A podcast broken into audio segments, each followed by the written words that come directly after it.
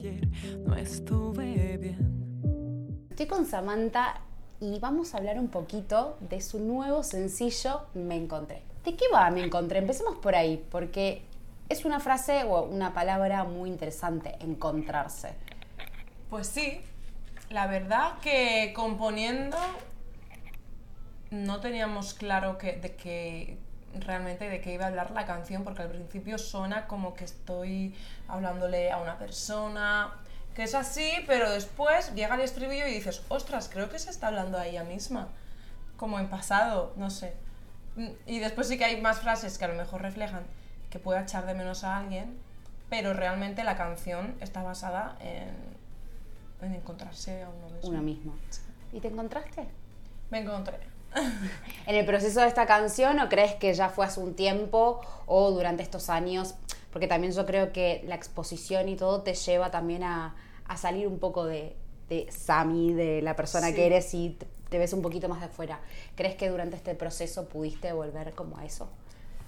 Yo creo que sí, he tenido momentos en los que sí que, que he estado un poco, mm, pero un poco no, muy perdida.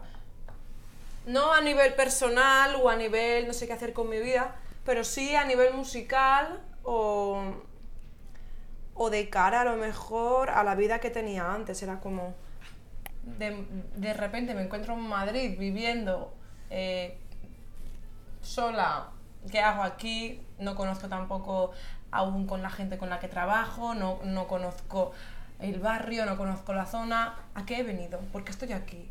Así, vale. Y luego ya te acuerdas de que esto es lo que quieres, de que es para hacer música, de que es tu trabajo, de que es tu vida y ahora Madrid pues se ha convertido en parte de mi vida. Pero en principio era como, no sé por qué he venido aquí, no sé si esto va a salir bien. Bueno, tú escribes poesías y creo que muy bien lo canalizaste en, en ese, en, ese, en esos últimos poemas que has escrito, que bueno, justamente un poco hablabas de eso, ¿no? De tu paso por OT, de, del COVID y de también cómo te encontraste llegando a Madrid. ¿En algún momento pensaste en volverte a tu país, a tu ciudad natal? No. No. No. Porque sabía que allí se terminaba todo. O sea, ¿podría seguir viviendo en mi pueblo? Sí, pero no. Y sería volver a vivir con mis padres. Sería como... Retroceder. claro, es como varios pasos atrás en mi vida Mal. que, que no, que no. Mis miedos pasajeros, no saber que Y en Me Encontré, ¿qué fue lo que... ¿Cómo fue el proceso de composición? ¿Qué es lo que destacás de ese proceso? La verdad que fue todo muy rápido, ¿no? Porque encima lo- lo- la compuse con, con dos artistazos que aparte son amigos, que es Artur y Marda Sousa, un productor. Y fue como muy rápido porque estábamos como súper inspirados. De repente salía un montón de cosas y digo, bueno, pues vamos a hablar de esto. Porque me parece interesante y, es lo que, y se ve que estábamos los tres En la el- misma sintonía. Sí, en la misma sintonía estábamos igual un poco perdidos los tres. Y durante la composición eh, cada uno aportaba su granito de arena desde su posición, que era muy interesante. Yo ¿Y cuál era tu posición? Mi posición, yo estaba en plan, eh, no quería hablar de nadie, ni de ninguna terceras personas, ni de nada, quería que esa canción se centrara en mí, pero sí que salieron frases que sí que había referencias a otras personas, como qué guapo estás que lío, Sí.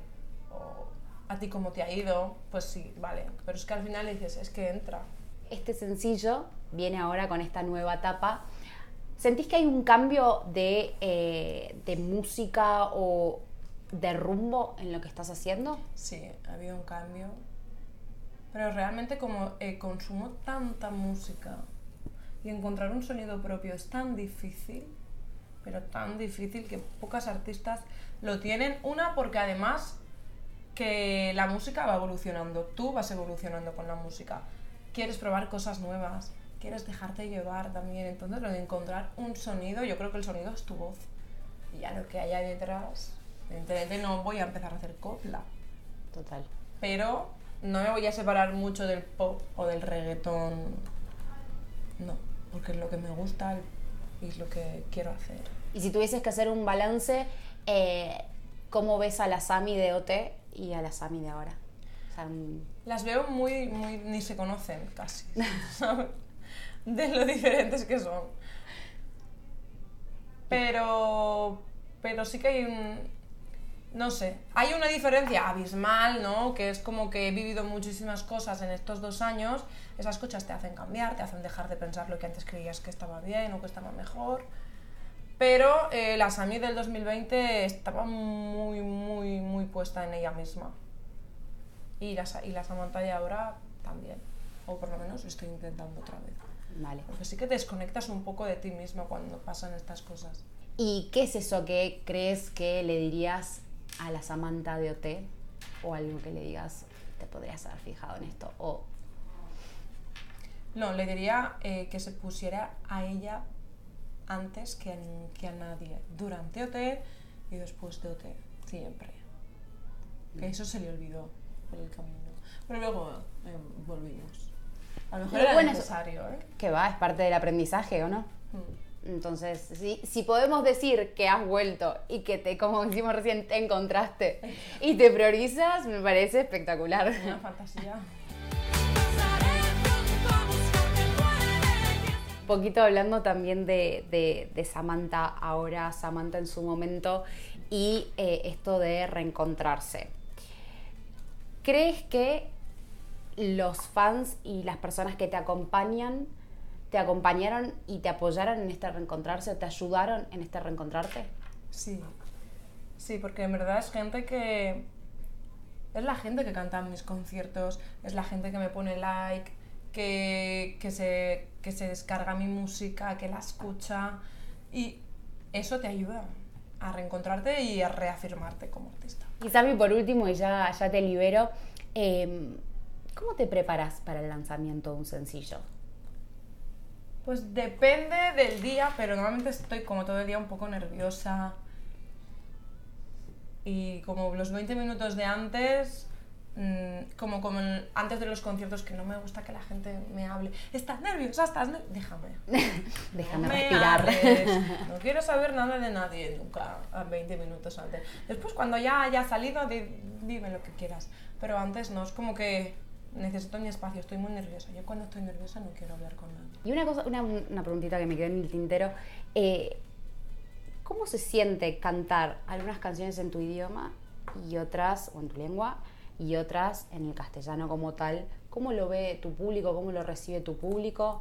¿Pensás seguir haciéndolo? Sí, pues la verdad que lo reciben con total normalidad porque al final está claro que mi lengua es, es el valenciano, pero el castellano también forma parte de mi vida.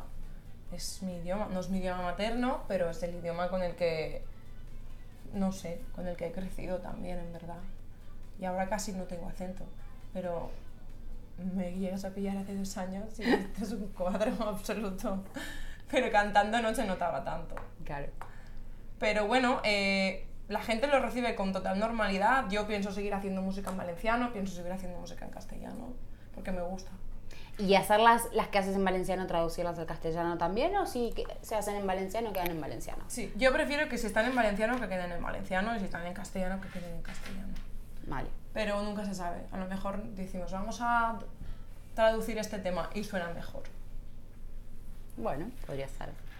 ¿Te puedo pedir si me cerrás esta notita con un pedacito que me encontré? Sí. Gracias. Canto ya. Sí, claro. Y me encontré, por fin, yo estuve tanto tiempo sin mí, que ahora que me tengo, sé que es mi momento y no he perdido el tiempo sin ti. Hermoso. Gracias. A ti. Y me encontré